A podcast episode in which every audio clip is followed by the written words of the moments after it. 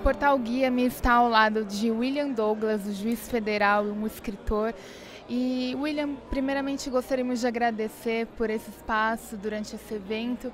E, primeiramente, gostaríamos de saber, você que já escreveu diversos livros sobre o tema e que tem feito palestras mostrando para as pessoas o que é o sucesso na visão bíblica. Na sua visão, qual que é essa a principal diferença entre o sucesso da Bíblia e o sucesso do mundo corporativo? Bem, primeiramente, muito bom estar mais uma vez conversando com vocês. A gente está batendo papo. É, no mundo, o sucesso é, ele tem muito a ver com, com uma realização para você, enquanto na Bíblia é uma realização para os outros. Mas é interessante porque quando a gente fala de sucesso na Bíblia, é, é um sucesso que faz bem a pessoa, mas não é um sucesso em si mesmado. Então a gente mesmo lá fora tem aquele conceito mais é fama, poder, dinheiro. Mas se você vai para a filosofia, o sucesso secular, você tem gente dizendo que é estar tá bem, quer ser feliz, quer deixar um legado. E no caso da Bíblia, a gente tem essa evolução e ainda tem a participação divina. Né? Então, quando a gente fala em que o maior sucesso que se pode ter é ter a vida eterna, que uma das coisas mais importantes do sucesso é estar no centro da vontade de Deus, isso assusta um pouco quem não está acostumado com essa cosmovisão. Mas o fato é que o sucesso existe e a gente pode encontrá-lo. Na sua visão, por causa dos princípios cristãos, os cristãos têm limitações na vida profissional, em algumas atuações? É, sim. Eu, eu, eu acredito que algumas vezes o cristão ele vai ser discriminado e ele vai andar mais devagar porque ele vai se recusar a algum, algumas coisas. Mas, é, em compensação, ele vai ter a ajuda de Deus e, principalmente, de um modo geral, os valores cristãos ah, é, são coisas que o mercado admira. Então, talvez ele seja menos agressivo, menos competitivo, mas nem por isso o cristão vai ser menos competente, menos capaz. E um dos exemplos que eu dou são os Dez Mandamentos, que é, por sinal, um livro publicado aqui pelo Mundo Cristão que está lançando a NVT hoje. É, imagina se você pode contratar alguém que segue os Dez Mandamentos. Quem não quer trabalhar com alguém que segue os dez mandamentos. Então, se a pessoa ela tem é, comportamento bíblico, com certeza ela é alguém diferenciado do mercado de trabalho.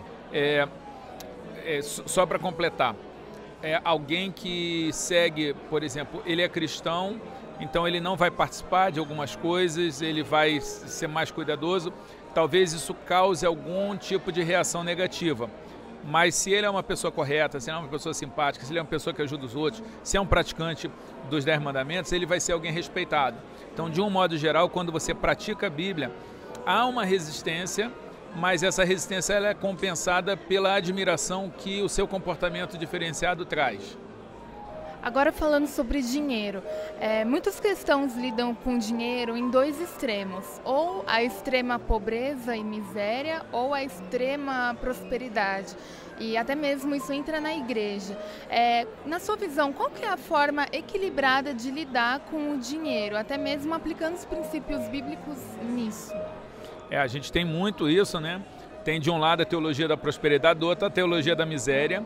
É, eu acho que a gente tem que estar preparado para é, lidar com o dinheiro de uma forma diferenciada. A Bíblia fala que o amor ao dinheiro é a raiz de toda espécie de males, mas é o amor ao dinheiro, não é o dinheiro em si.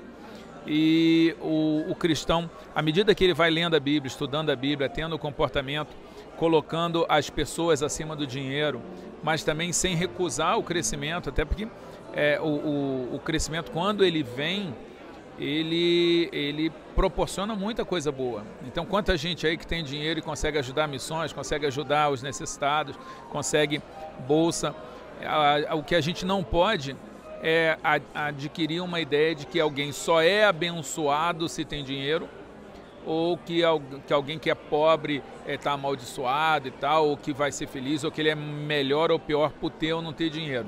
Então a gente tem que é, é, é colocar isso sem santificar nem demonizar o dinheiro. E para finalizar, como um cristão pode se dedicar à sua carreira profissional sem que isso atrapalhe o seu foco na sua fé e na sua vida cristã? Essa é uma pergunta ótima, porque normalmente as pessoas acham que só vai estar tá se dedicando à vida cristã aquele cristão que vive na igreja o tempo todo e que vai para o campo missionário, vai ser pastor, vai ser ministro de música. E eu acho que, é, olha, isso aí é um dos maiores erros que a gente comete.